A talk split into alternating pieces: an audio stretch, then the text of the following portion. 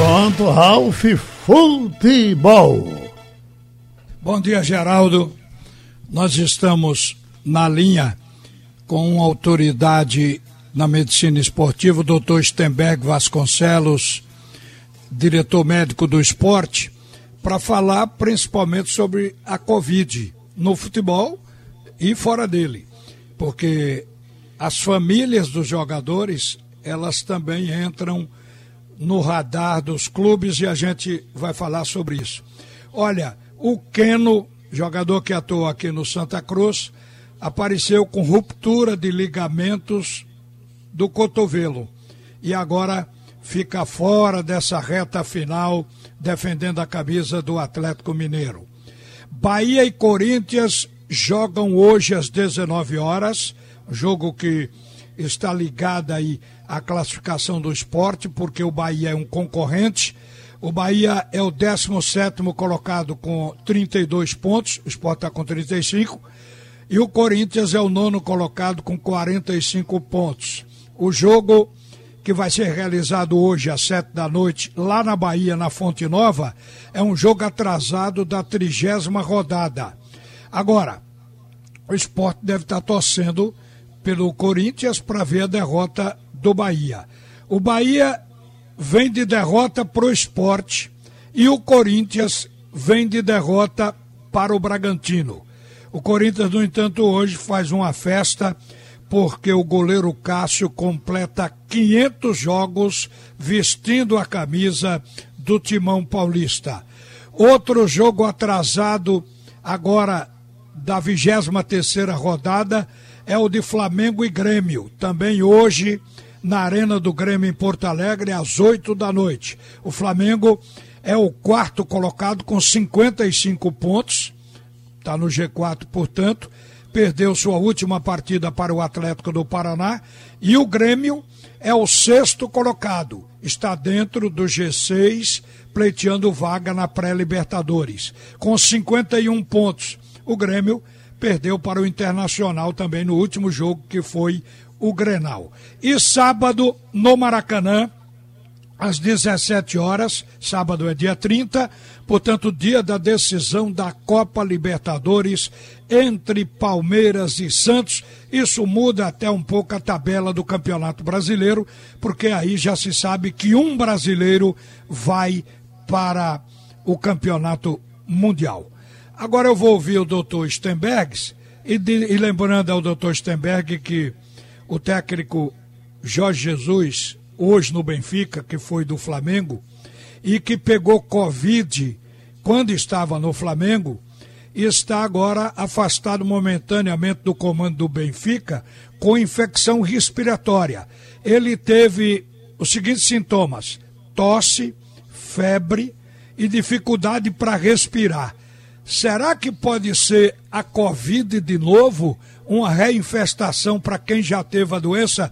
Bom dia, doutor Stenberg. Bom dia, Ralf. Bom dia aos ouvintes. É, Ralf, a Covid é uma doença nova e a gente tem que. tem algumas nuances que a gente ainda não sabe. Provavelmente aí de Jorge Jesus deve ter sido uma sequela da Covid, que também é o cuidado que a gente tem com todos os jogadores que têm Covid. E antes de voltar aos treinos, a gente tem que fazer alguns exames específicos e ficá-los acompanhando diariamente é, com questionários e acompanhando com sintomas para ver se apresenta algumas sequelas, porque tem algumas sequelas da doença que estão se apresentando de forma tardia. Com isso, a gente tem que ter muito cuidado. Então, provavelmente dele pode ser uma sequela de forma tardia, como também uma reinfecção. Aí a reinfecção a gente tem que fazer os exames para saber se é ou não. Olhe, o jornal É o País, na sua versão eletrônica, publicou agora que Covid-19 deixa rastro de vítimas no futebol brasileiro, enquanto dirigentes é, pressionados querem a volta da torcida. Ou seja, estão pressionando a volta do torcedor ao estádio. O protocolo, aí o jornal diz que há protocolos falhos e pontos cegos na testagem. Isso aí chegou a colocar funcionários em risco cartolas, técnicos e ex-jogadores engrossam estatística de mortes pelo coronavírus no Brasil. O que é que a gente pode dizer sobre essa notícia, ela é verdadeira? Olha, é, eu não sei o, a fonte que eles tiveram de, de levantamento de dados. O que a gente está vendo no futebol é com os controles que nós temos, que é de todo, todo dia fazer um diagnóstico, um questionário, desculpa, um questionário respondido por todos os funcionários, todos aqueles que entregam integram o futebol e vão participar das atividades, controlando esse questionário através de sintomas e fazendo os testes regularmente, eh, os testes preconizados nos protocolos regularmente e na suspeita de alguém com, a, com sintomas da doença, a gente afastar e só voltar depois que, re, que fizer os testes, ter certeza que não tem a doença, a gente, pelo menos aqui na, na região, e principalmente aqui no esporte, a gente está conseguindo, até então, é, êxito. É, eu acho, eu, eu, não tenho os dados ainda, mas eu acho, a princípio, que o esporte é o time que menos teve contaminação de Covid. A gente, atualmente, só tivemos é, três jogadores foi Dalberto, que ele já chegou com Covid, Rafael Thierry e Hernando. Na comissão técnica nós tivemos quatro. Então, de todo o nosso tempo, desse tempo inteiro, e com nosso, eh, nossos os cuidados que nós estamos tendo, com o protocolo preconizado pela Secretaria de Saúde é, Municipal, Estadual e pela CBF, a gente está conseguindo sim dar, cercar e diminuir muito o risco. Então, ao todo lá no esporte, em termos de CT, nós tivemos sete pessoas é muito baixo. Então, assim, eu não sei qual foi o dado que o país teve para chegar a essa conclusão. Olha, no dia 27 de novembro, portanto, no final do ano passado, lá atrás, essa estatística aqui está defasada, mas vamos ver se o senhor tem alguma coisa mais recente como informação. A imprensa contabilizava 341 casos de Covid-19 nos clubes. O Vasco, em novembro, liderava com 43 casos, depois o Flamengo com 30 casos, o Corinthians com 27 e aí outros clubes que já passavam de 20 casos. Agora, o primeiro caso que escandalizou foi aquele do Goiás, que inclusive obrigou a adiar o jogo com o Corinthians na primeira rodada desse Campeonato Brasileiro. Se em novembro se contabilizava 341 casos, hoje o senhor estima que já foram acometidos da Covid? Quantos jogadores ou pessoas ligadas a clubes no Brasil? Qual seria a ideia, doutor Stenberg? Eu acho que já está em torno de uns 500 a 600 pessoas. A gente vai fazer um teste que a CBF vai fazer agora, próxima semana, onde a gente vai testar todo mundo é, com a sorologia, que não é o RT-PCR, né? É, essa sorologia vai demonstrar até se a gente teve alguns casos que passaram é, que a gente não conseguiu diagnosticar e que tem Covid. Então, a partir desse resultado, a gente vai ter uma ideia concreta de quem já teve, porque a gente vai pegar todos os casos que já tiveram sintoma, como o pessoal que não teve sintoma, que não conseguiu ser detectado, mas desenvolveu anticorpos. Daí, eu acho que daqui a umas duas semanas a gente tem todos esses dados e a gente vai ser bem mais preciso com isso. Olha, às vezes tem coisas que a gente acha que, que elas se ligam dos familiares aos jogadores. Depois desse jogo de terça-feira agora lá em Aracaju, o jogador Vitor Rangel declarou que o filhinho dele estava com Covid. Uma criança é um uma criança de poucos meses, porque ele teve outros problemas, foi para o hospital e agora apareceu com Covid. A gente tinha uma falsa ideia de que criança não pegava Covid, principalmente recém-nascido. E agora esse caso do filho do Vitor Rangel.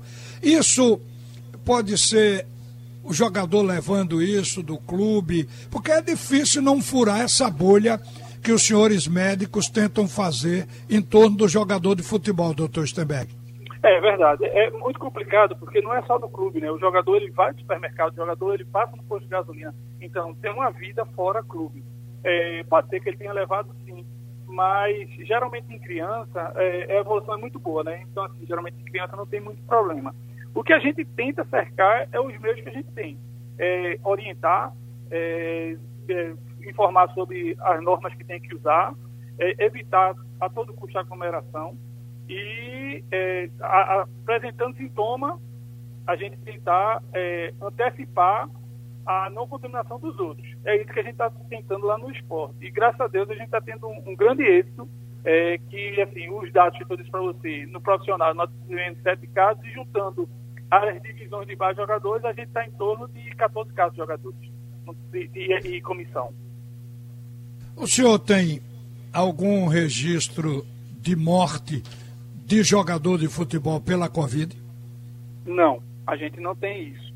E um dado que a gente observou, é, ainda está em análise, tá certo? A gente não pode cravar esse dado, mas a gente está em análise, é que a contaminação em jogo, no jogo, é mínima. A contaminação no jogo é mínima. Esses dados estão sendo todos levantados, a CBF junto com os clubes, a gente já fez mais de é, quase 10 mil, 10 mil testes, então assim, tem um arsenal de para estudo grande. E o que a gente percebeu é que a contaminação no jogo é mínima. Geralmente, eles se contaminam fora do jogo, é, no dia a dia normal. Bom, a contaminação no jogo é mínima, segundo o senhor, mas eu acho que o, o time que joga contra um adversário que teve ou tem jogadores contaminados deve ter um temor muito grande e aí age no psicológico. Eu vou dar um exemplo. Quando o Fortaleza veio jogar com o esporte aqui, no dia anterior anunciou 10 casos de Covid-19. Eu pergunto, o grupo do esporte teve orientação para entrar em campo, houve temor de que se 10 estavam com Covid, podia ser que algum jogador ainda não detectado pelo teste trouxesse a doença.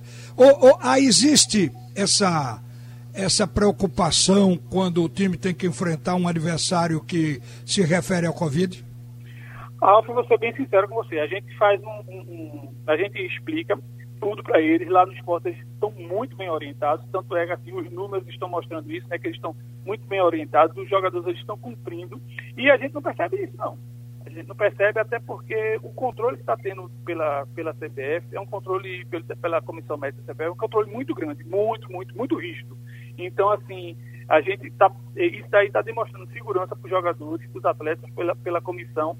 Então, a gente não percebe é, nenhuma intimidação do grupo, nenhum receio do grupo em participar do jogo, mesmo que tenha demonstrado que no outro time teve um, um, um número maior de jogadores contaminados. O doutor Stenberg, aconteceu um caso agora recente no Vasco da Gama, é, que foi um dos primeiros clubes a apontar a existência do Covid no plantel e eles achavam que já era a segunda onda. Existe essa segunda onda do Covid-19 de fato? No futebol, eu não estou vendo isso não. Os casos que a gente vê são casos novos, de gente que está se contaminando nova, é, é, no, é. Não está vendo, uma, não houve uma interrupção é, quando tem uma segunda onda, significa que a gente teve um pico grande, diminuiu e depois veio novamente. No futebol isso não está acontecendo. No futebol isso aí está constante. Aí se a gente parte para a população em geral, como eu sou médico, sou é, diretor de um hospital também, um hospital lá, lá na cidade de Moreno, Armino Moura, então sim, na população geral a gente está vendo que está tendo aumento do número de casos. Então nessa população geral a gente pode considerar como uma segunda onda. Mas no futebol está uma constância. Então a gente não pensa numa segunda onda no futebol não. Olha, o senhor falou há pouco que não tem registro de uma morte de jogador no futebol brasileiro. Mas se isso ocorre, normalmente se diz jogador tal foi afastado do plantel porque está assintomático, está com a doença, mas pode transmitir, então vamos afastar. Aí daí a 10, 14 dias, jogador faz o teste, dá negativo e é reincluído no plantel. Eu pergunto, o que é que tem na dieta ou na prevenção de algum jogador de futebol que é diferente do cidadão comum. Quer dizer, enquanto o povo está morrendo, o jogador de futebol, graças a Deus, está inteiro e voltando ao trabalho. O, o, jogador, ele é mais resistente à doença, a essa contaminação, doutor Stenberg? Não, porque a gente acha, é pela, por conta da idade. Ele, a faixa etária dele é uma faixa etária que é, não se contamina muito, muito, apesar de se contaminar, é uma faixa etária que evolui muito bem, entendeu? Então, assim, a gente fica muito mais pela faixa etária, que é uma faixa etária mais jovem, que é, é menor o número de, de, de coisas mais fatais do que em geral, apesar de que a gente tem todo o controle. Então, como é um atleta, e a gente controla tudo, controla a alimentação, então a alimentação é muito boa, recursos de, de suplementos são muito bons, a gente tem intervenção imediata, tanto eles como na família, Então, se tiver um caso na família também, a gente vai lá, intervém e atua. Então, eles estão bem, bem cercados. Com isso, daí diminui bastante o risco de ter alguma coisa mais grave. Eu acho que vai por aí. Tem da idade e do cuidado precoce que a gente tem com eles. Por falar nessa questão preventiva, a gente abre aí as redes sociais, a internet, e encontra inclusive médicos recomendando fazer uma medicação preventiva, apontam ivermectina e outras drogas que poderão colocar você mais resistente para a doença. Existe isso dentro dos, dos clubes? Os médicos, assim como o senhor, recomenda uma medicação preventiva? Olha, a gente não faz nada preventivo. A gente faz, se for diagnosticado o Covid, tiver o diagnóstico do Covid, dependendo da fase que for diagnosticado, geralmente a gente começa no começo, aí a gente começa a atualizar as medicações de praxe. A gente usa o, a vitamina B, usa o D, dizer, usa a vitamina C. Em alguns casos a gente inicia o antibiótico, no caso a azitromicina. Em alguns casos também lá no esporte a gente, a gente fez o uso da ivermectina. Pronto. E fica acompanhando é, diariamente sintomas, tá certo? E quando, dependendo do, da evolução do sintoma, a gente também adiciona o uso de corticoide. Com o jogador, a gente não, não precisou fazer nenhum desses medicamentos. Os medicamentos foram feitos com o pessoal da comissão técnica, que é mais velho, aí a gente, a gente usou sim. Doutor Stenberg Vasconcelos, a CBF já mudou o protocolo. Teve aquele protocolo inicial, naquele período em que o futebol estava parado para voltar à atividade sem público no estádio, e depois teve uma mudança.